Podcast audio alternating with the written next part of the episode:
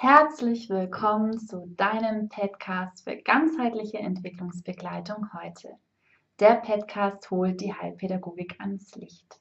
Hier erwarten dich Themen, Menschen, Projekte, die dich und dein berufliches Tun inspirieren. Schön, dass du da bist. Ich bin Alicia Seiler.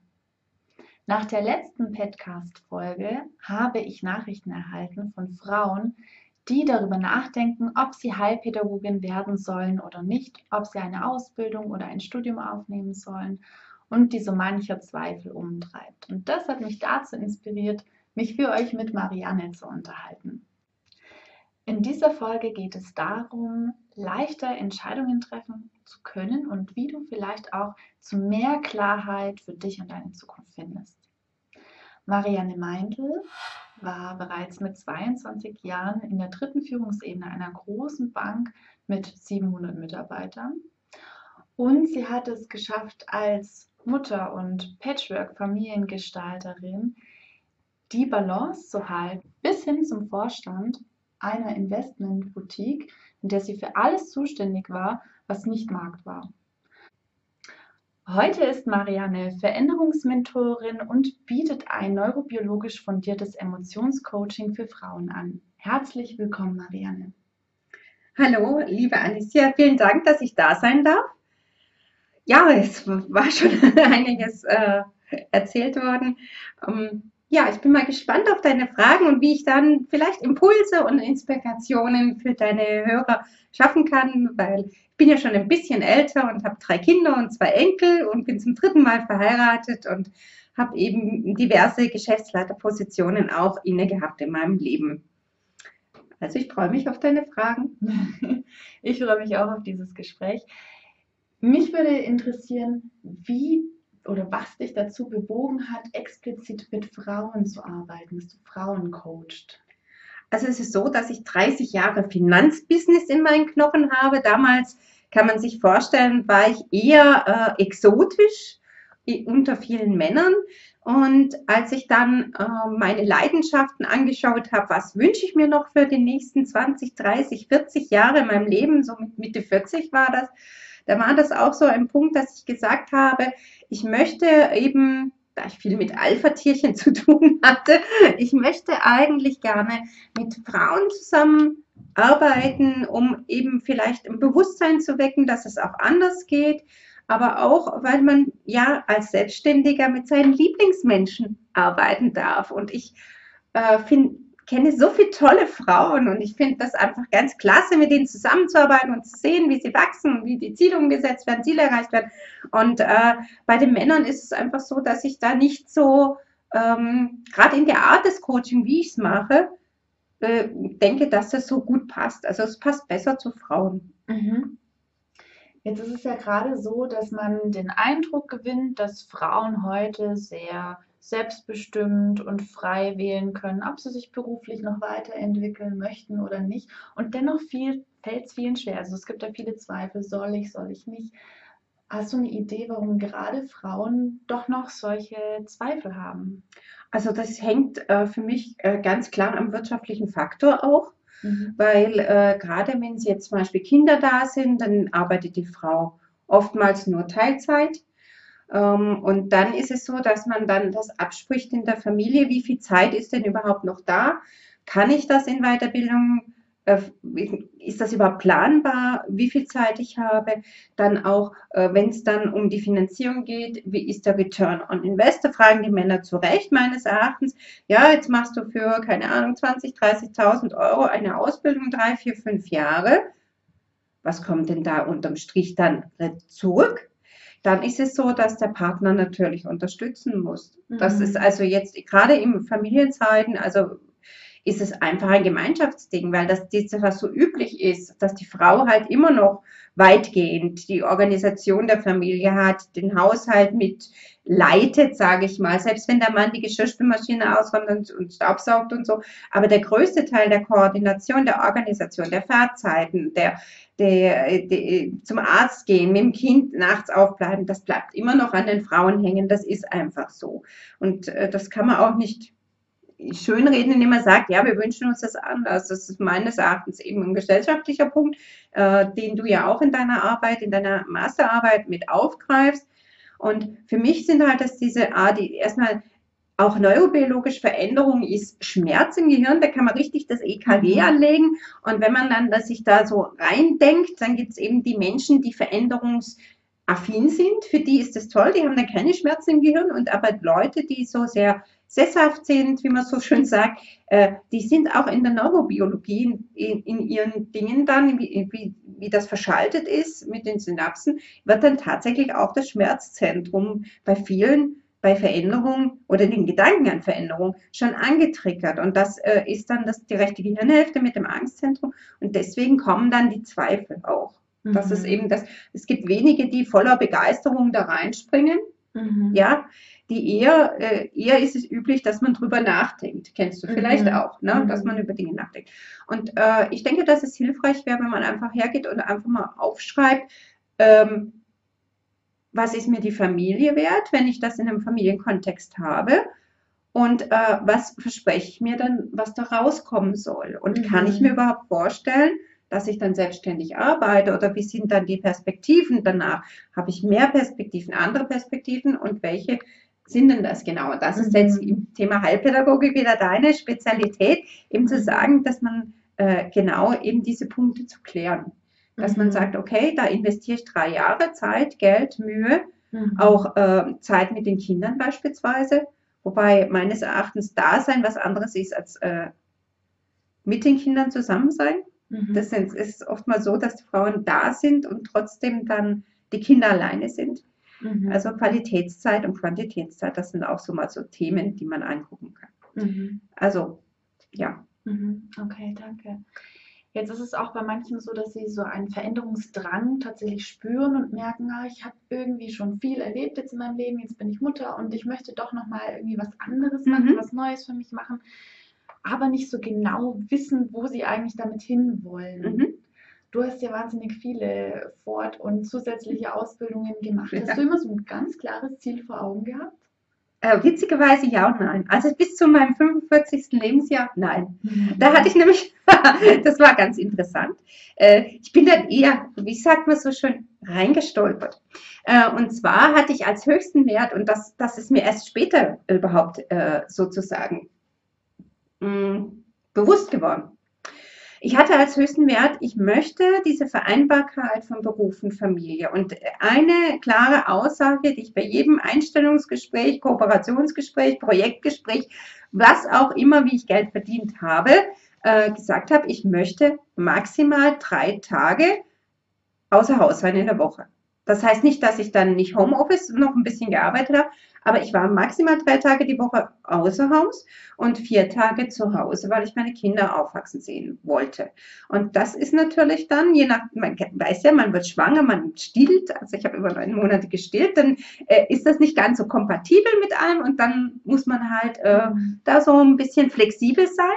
Und deswegen gab es jetzt kein klares Ziel der Karriere jetzt. Mhm. Ich kenne Karrierefrauen, also ich habe viele kennengelernt äh, ganz krass bei einem Seminar. Da wurden dann erstmal alle, alle, die in der Führungsebene stehen, wurden aufgestellt. Da war ich dann dort. Und dann wurden alle, äh, sind alle zurückgegangen, die Kinder haben. Und da war ich die einzige Frau. Mhm. Und alle anderen Frauen waren praktisch kinderlos. Mhm. Und ich fand das sehr erschreckend. Und irgendwie ist es mir halt passiert, weil ich immer gesagt habe, na, man, also, wenn ihr mich haben wollt, bitte, gerne. Aber nur so oder gar nicht. Ja, dann mache ich etwas anderes. Mhm. Ja. Und das hat funktioniert. Also tatsächlich kleine Firmen, diese, die, der, der Asset Manager zum Beispiel in England, der fand das ganz klasse. Da hat er mir noch Eingewöhnungszeit vier Monate gegeben, weil er gesagt, weil ich gesagt habe, Kinder sind keine Koffer. Mhm. Ich kann das nicht von heute auf morgen das Kind irgendwo abstellen. Mhm. Und das hat ihn dann schon ziemlich beeindruckt, nehme ich an, weil ich durfte dann praktisch von August vom Einstellungsgespräch bis 31.12. das Kind eingewöhnen und 20. November habe ich dann angefangen dort. Mhm. Ja, das ist so. Und dann, dann danach wurde es ganz klar. Also das war jetzt das Nein. Aber jetzt ja, weil ich habe mir dann mit 45 Fragen gestellt, was hast du für, für Träume noch im Leben? Und äh, ein Traum war, nach Wien auszuwandern. Das habe ich dann 2011 gemacht. Und ein zweiter Traum war eben irgendwas mit Neurobiologie. Ich bin dann mal in mich gegangen, was hat mir in meinem Leben jemals Spaß gemacht. Und dann mhm. kam ich zurück auf mein 17. Lebensjahr und auf meine Berufsberatung, wo ich dann gesagt habe, ich möchte Neurobiologie studieren und der dann, der Berufsberater gar nicht wusste, wie man schreibt, ne? und dann mir geraten hat, dann doch eine Banklehre zu machen, weil das ja was Sicheres ist. Heute werden die Banker alle entlassen und die Neurobiologen sind am Start, also können sie sich irren.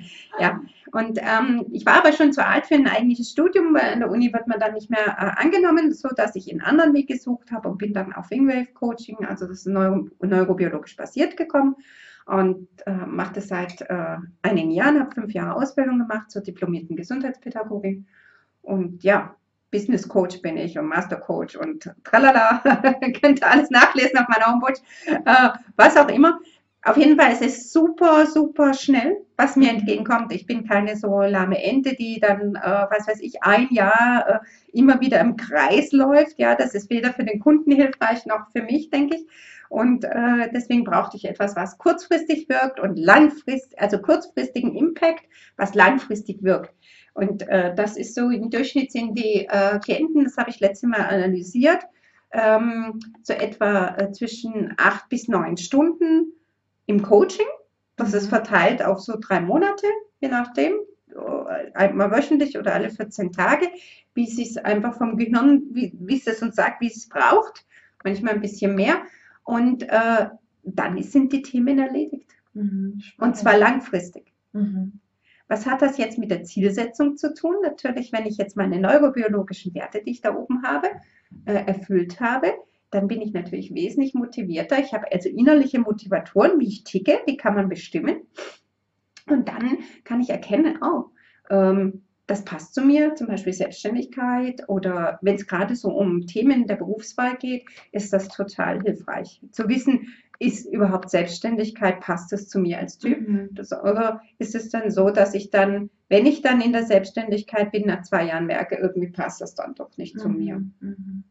Ja, oder, oder dass ich ganz wenig Misserfolgstoleranz habe. Und das brauche ich als Selbstständiger total. Mhm. Also das muss man dann erst aufbauen. Und solche Geschichten, also das ist mhm.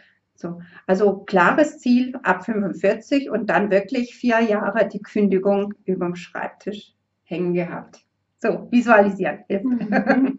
Wahnsinn. Also das kann ich nur bestätigen. Es ist der Wahnsinn innerhalb welcher kurzen Zeit, was für riesen Erfolge und Resultate man da haben kann. Also ja, da werden wir nachher nochmal privat sprechen, weil ich, das ist jetzt zwei Wochen her und ich bin natürlich neugierig. Ich kriege ja. immer meinen, meinen Klienten hinterher, auch ein paar Monate später, ähm, mhm. weil ich eben auch für mich evaluieren möchte.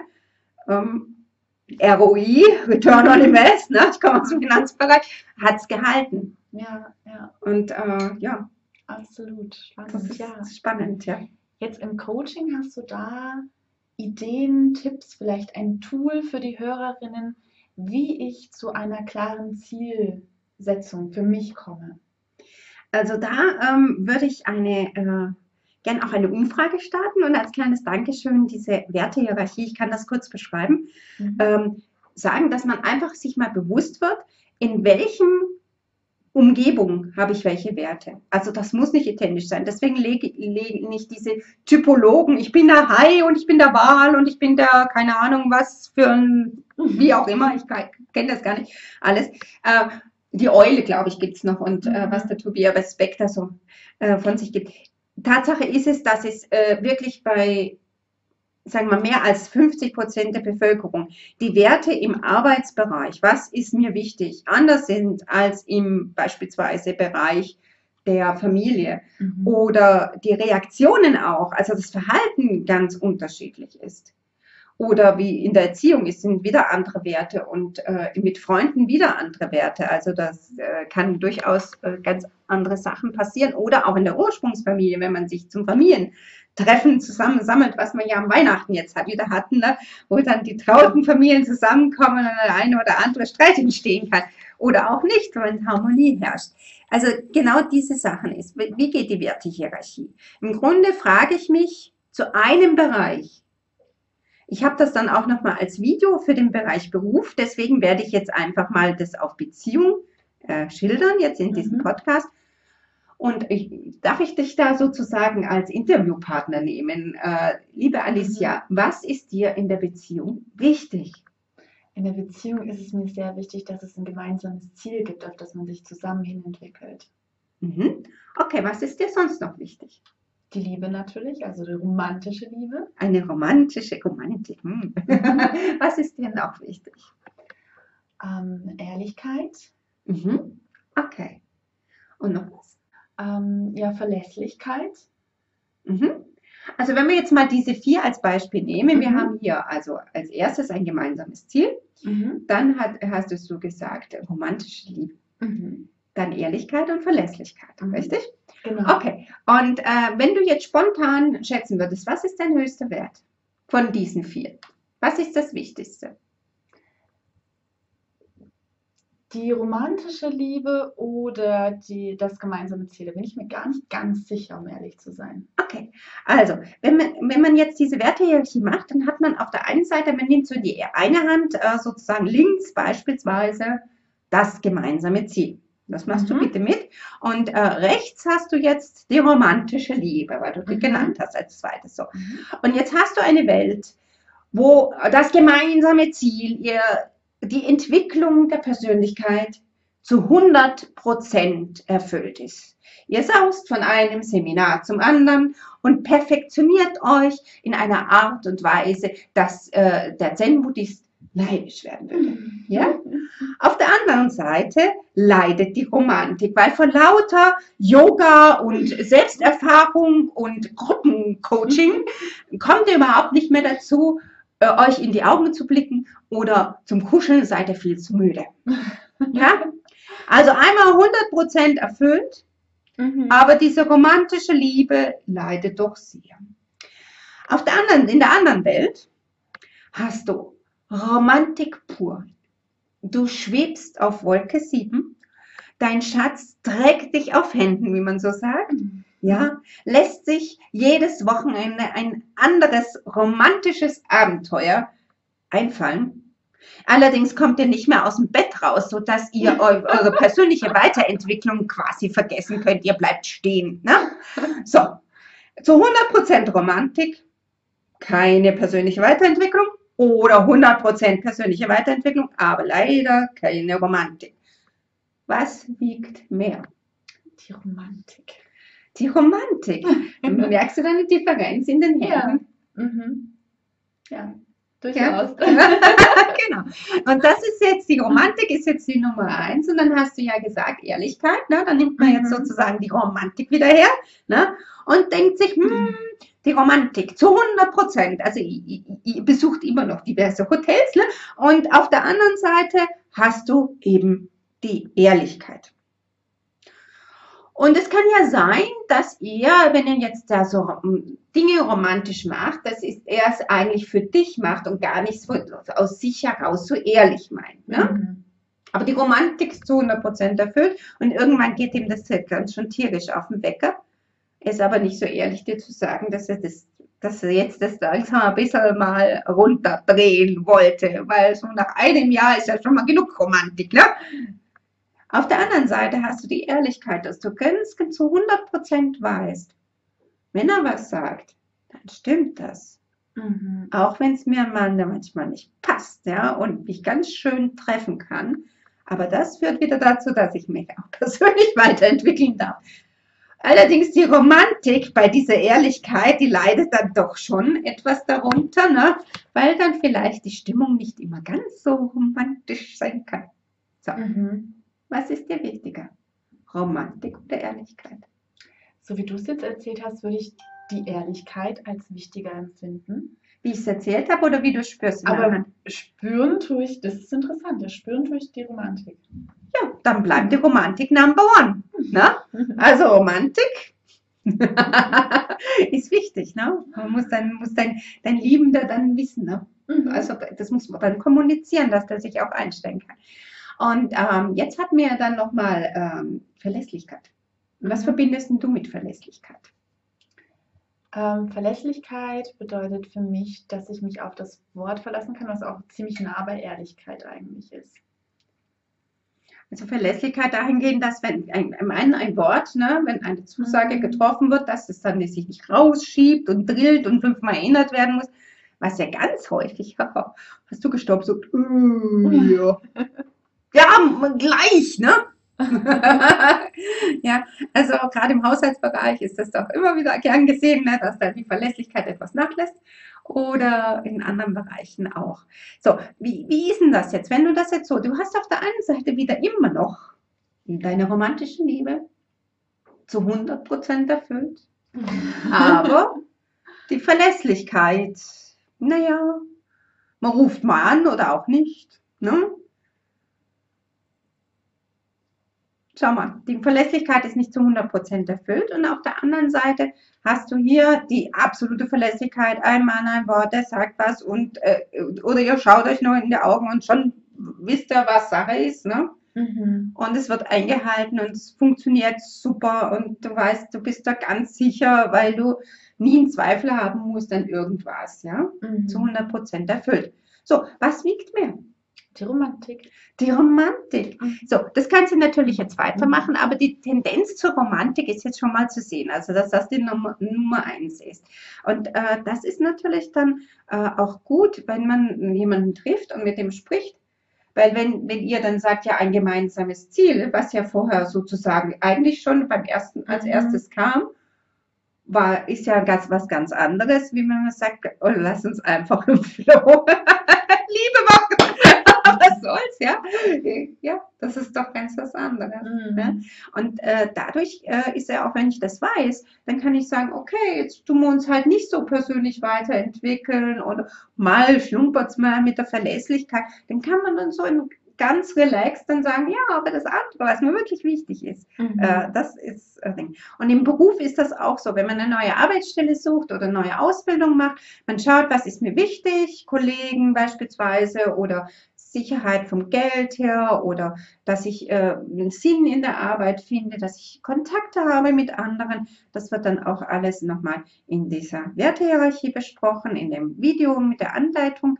Und da kann man dann nochmal gucken, ähm, ist das erfüllt bei dem neuen Arbeitgeber? Ist das erfüllt bei der neuen Stelle, die ich ausfüllen will? Ist das erfüllt bei der Ausbildung, die mhm. ich machen möchte? Mhm. Und was auch noch gut ist, äh, was jetzt im Video noch nicht erwähnt ist, man kann auch selber sich Werte setzen, dass man sagt, meine neue Number One ist, weil ich ein Ziel in einem halben Jahr, in einem Jahr, in einem, drei Jahren erreichen möchte, mhm. ist, dass ich sage, okay, Qualitätszeit mit den Kindern, aber nicht immer da sein, beispielsweise.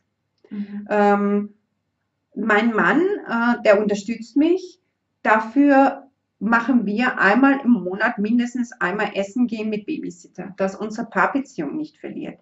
Einfach solche Sachen, dass man sagt, ich setze das jetzt als höchsten Wert. Also das habe ich gemacht bei allen Ausbildungen, dass ich gesagt habe, in dem Moment war das mein höchster Wert. Ich will am meisten davon profitieren. Ich will wahnsinnig viel mit dem. Ich bin ein unglaublicher Detailmensch und ich bin da wahnsinnig akkurat. Das heißt, mir ist es ganz wichtig, die Techniken richtig zu können und bis ich das 100% kann. Und dann kann ich wieder in Flow gehen und in die Intuition. Mhm. Aber ich muss erst die Techniken können und das dauert Zeit. Mhm. Da muss man sich halt reingehen. Und das ist jeder unterschiedlich, wie er das angeht. Aber mein Tipp wäre dann, guckt, wo sind eure Werte, wie, in welchem Bereich sind die wie.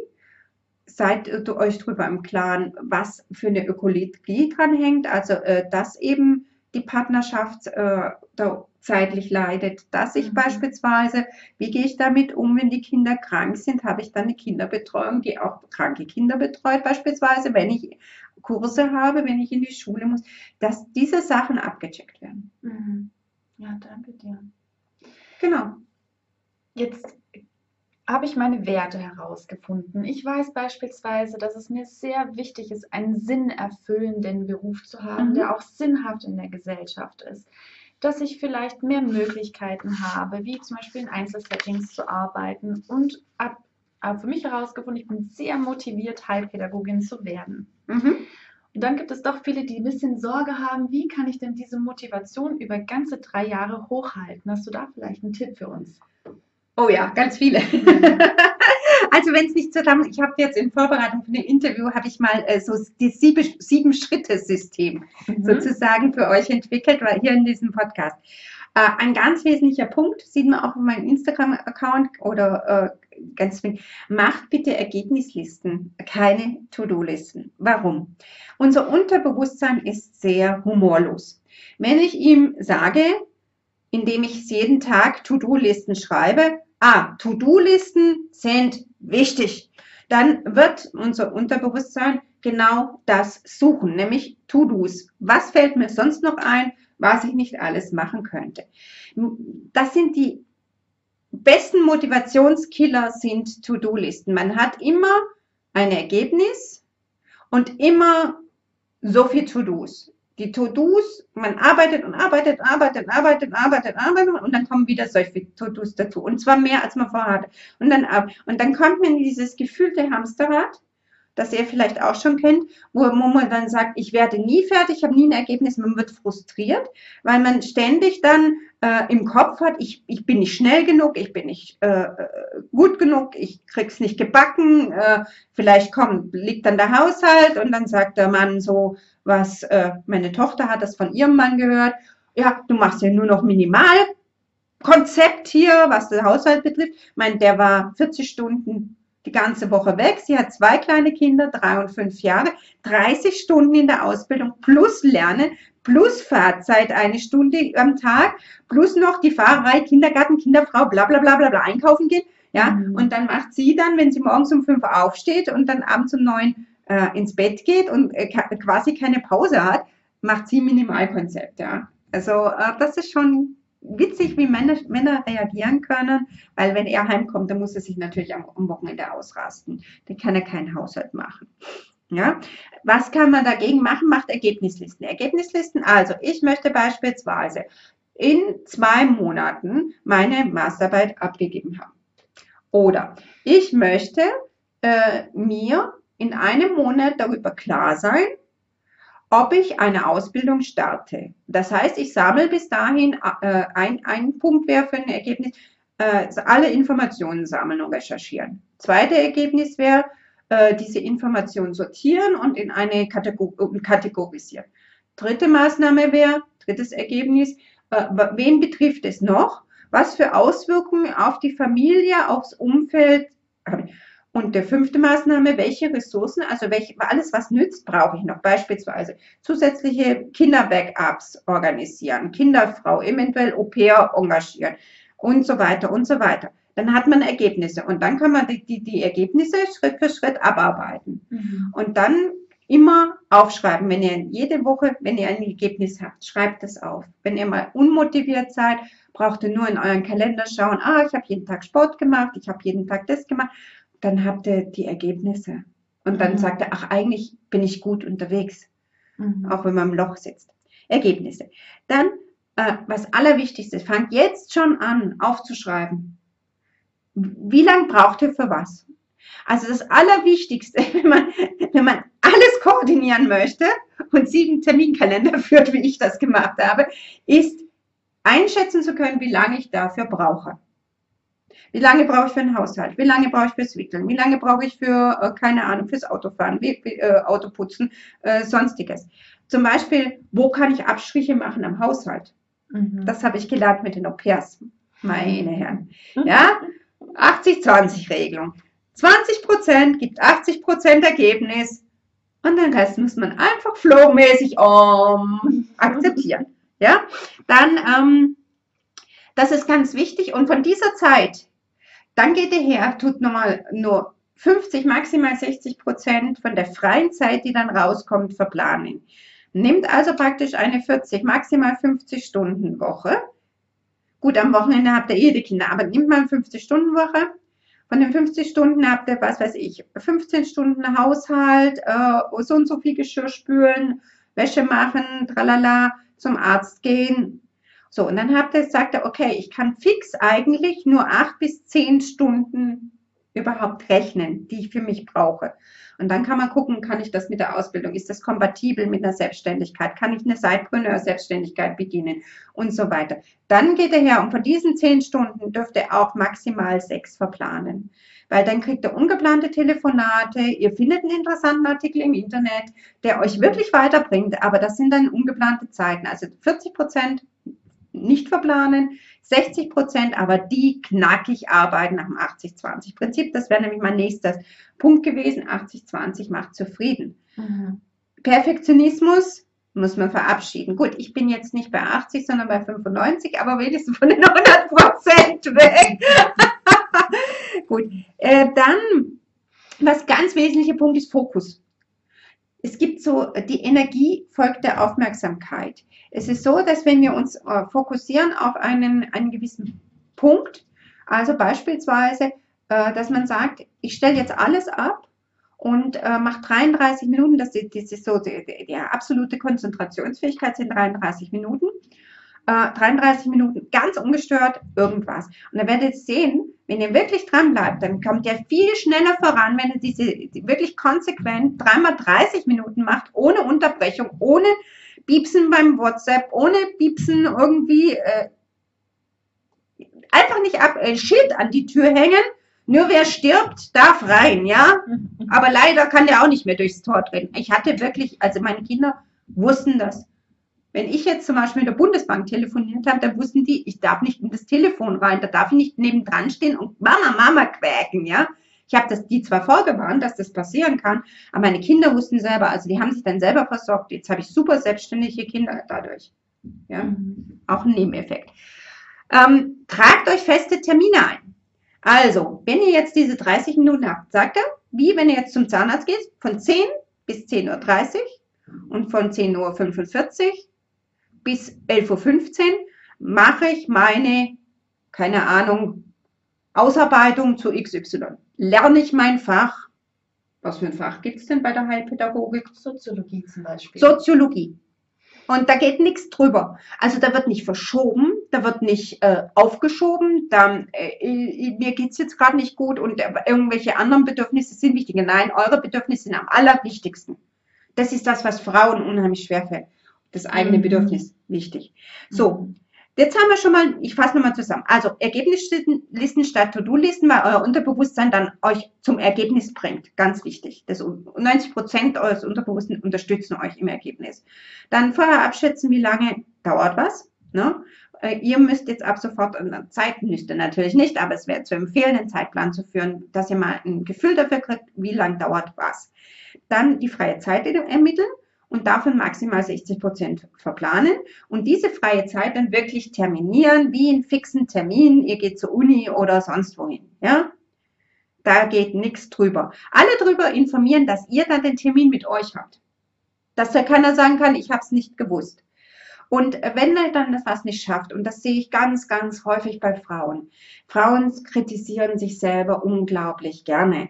Das heißt, dass sie hergehen und wenn sie dann was nicht geschafft kriegen, weil eben nochmal der Arzttermin eine Stunde länger ging, dann fangen die an, äh, sich selber ja unter Druck zu setzen, ich habe das nicht geschafft und ich kriege das nicht hin und so weiter.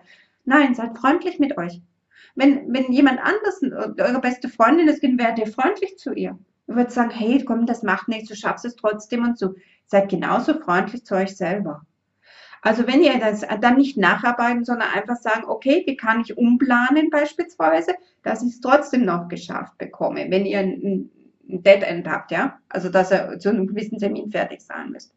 Also ich habe das äh, so neun Monatsprojekt gehabt, die sind auf den Tag genau, trotz allem Chaos, was passiert ist, waren die fertig aber nur in dem Moment nicht unter Druck setzen, nicht sich selber beschimpfen, sondern einfach sagen, okay, mir geht's heute nicht gut. Also wenn man wirklich eine dicke, dicke, fette Migräne hat, dann darf man den Termin canceln, sich selber krank schreiben, aber dann einen neuen Termin vereinbaren. Mhm. Und freundlich und liebevoll zu sich selber sein. Ne? Und versucht euer Umfeld zu gewinnen. Der, der sechste Tipp. Also schafft euch Verbündete. Guckt, Fragen. Fragen hilft. Frauen können ganz toll fragen. Männer fragen ja nie nach dem Weg. Die fahren, fahren im Kreis. Frauen fragen nach dem Weg und kommen an. Ne? In diesem Sinne, also geht er her und sagt, wen kann ich im Umfeld beispielsweise gewinnen? Die Nachbarin, die mir mal das Kind abnimmt. Also, dass man auf Gegenseitigkeit so, ich habe früher im Schwarzwald gab es gar keine Kinderbetreuung, also nichts, was man heute als Kinderbetreuung betreibt. Wir haben Babytausch gemacht. Das heißt, zwei Tage die Woche mit nur einem Kind geht es super. Hatte ich Zwillinge, und zwei Tage die Woche hatte ich super frei, wo ich arbeiten konnte. Und die Dame, die hat dann als MTA, als medizinisch-technische Assistentin gearbeitet. Und dann mhm. ging das, also ich war selbstständig, sie medizinisch-technische Assistentin, konnte man das machen. Also gewinnt euer Umfeld. Schafft möglichst viele Freunde, wo Kinder mal übernachten können oder eine Freundin, die auch mal ein Kind nimmt, wenn es brennt, wenn es krank ist. Ähm, ich habe immer die, die Eltern als dritten Backup gehabt, also meine Mutter. Das war vorher, vorher war ein äh, Kindergarten, wenn ein Kind krank ist, war dann äh, so Freundin, Kinderfrau und äh, Au pair. Und wenn dann äh, Au pair, Kinderfrau und alles krank ist, dann kam noch meine Mutter und wenn die dann auch krank wurde, das was einmal, glaube ich, in zehn Jahren der Fall war, dass alle drei Backups zusammengebrochen sind, dann war ich halt selber dran oder habe versucht mit meinem Ex-Mann dann dem das noch aufs Auge zu drücken, dass er einen Tag Urlaub nimmt. Also das wirklich so koordinieren. Mhm. Ja. Ja, und äh, wirklich geht her. Ich weiß nicht, ob ihr Smart kennt, smarte Ziele, also spezifisch, messbar, attraktiv, ressourcevoll terminiert. Ja, ich mache daraus smarter. Das ist nicht von mir selber erfunden. Ich habe das selber in der Ausbildung gehört. Smarter, E für Ecology, also Ökologie. Das heißt, wen im Umfeld betrifft mein Ziel? Was für Auswirkungen hat es? Und R ist nochmal für die Ressourcen. Was brauche ich denn? Tatsächlich noch, dass es eben dieses Umfeld gewinnen, äh, und äh, irgendwie vielleicht brauche ich noch mal ein, ein EDV-Tool oder äh, Unterstützung mit einer Mastermind-Gruppe oder dass man, dass man äh, sich gegenseitig austauscht und Bücher tauscht oder oder oder oder ja, mhm. dass man sich dann mal guckt, wenn ich ein Ziel mir vorgebe, am besten 90 Tage Ziele, die man nach vier Wochen evaluiert. Also das ist dieses Scrum-Modell aus der BWL. Also man macht mal 90-Tage-Ziele, dann sagt er, also ich möchte das erreichen nach 90 Tagen, schreibt sich das auf. Schreiben ist wichtig, damit das unser Elefant, unser Unterbewusstsein uns da mittut. Schreibt es euch auf, schaut es euch an jeden Tag und, und guckt, welche Schritte kann ich jetzt in dieser Woche gehen. Plant am Sonntag oder vielleicht Montag früh, was sind die Schritte in dieser Woche um zum Ergebnis zu kommen. Sagt er, nach dieser Woche möchte ich das Ergebnis X haben. So, und dann schaut am Ende der Woche an, habe ich das Ergebnis X erreicht? Wenn ja, super, riesen Smiling-Kalender ne, für Motivation. Wenn nein, gucken, woran hat es gelegen? Hatte ich eine falsche Zeitplanung? Was ist dazwischen gekommen? Habe ich irgendwo innerlich hier so einen kleinen Saboteur, der mich immer alles andere machen lässt, als ich mir eigentlich vornehme? Da müssen wir dann hinter die Blockaden gucken. Warum ist das so? äh, beispielsweise mit dem Coaching, sowas. Ja, mhm. also und seid freundlich zu euch. Immer loben, loben, loben. Und wenn was nicht so läuft, okay, nur schauen, wie kann ich es besser machen. Vielen, vielen, vielen herzlichen Dank für die wahnsinnig vielen tollen Tipps, mit denen wir jetzt wirklich auch loslegen können. Das war jetzt erstmal der erste Teil. Das heißt, es gibt noch einen zweiten Teil, in dem Marianne noch viel mehr weitere tolle Tipps raushauen wird und auch noch das eine oder andere tolle Angebot für euch hat. Wobei, eins möchte ich noch erwähnen, ja, darf ich ganz kurz? Natürlich. Ja? Und zwar, wen es interessiert, eben seine neurobiologischen Werte oder wie ticke ich überhaupt und wie ist meine Misserfolgstoleranz eigentlich innerlich abgebildet und äh, wo sind denn so, so verschiedene Sachen, die mich positiv unterstützen oder auch hemmen könnten, ne? weil ich von meiner inneren, innersten grundlegendsten Veranlagung und von meinen inneren Motivationen äh, eben so ticke, beispielsweise sehr analytisch bin und nicht so gut ins Tun komme. Wenn ich das weiß, muss ich mich selber überlisten. Ja? Also da habe ich eben eine äh, Online-Potenzialanalyse, wo ich auch nochmal ein Angebot für euch zusammenstelle, insbesondere für die, die sich eben beruflich orientieren wollen, wo man ganz genau sieht, welcher Arbeitgeber passt zu einem, eher eine, eine Familienunternehmen, eher ein Großunternehmen, äh, in welchem Maße, äh, wie bürokratisch sollte das sein? Ist, ist das etwas, was mir gefällt oder bin ich mehr der Teamplayer mhm. und solche Geschichten? Also das, wenn, wenn das euch interessiert, sprecht mich einfach an. Mhm. Klasse, danke schön. Ja, gerne. Ja, ansonsten könnt ihr dieses tolle Video bekommen, kostenfrei eure eigene Wertehierarchie genau. aufstellen, wenn ihr an der Umfrage teilnehmt. Dazu findet ihr die Infos in der Infobox unten. Dann freue ich mich bis zum Teil 2 nächstes Mal. Ja, danke schön, Alicia. Danke dir.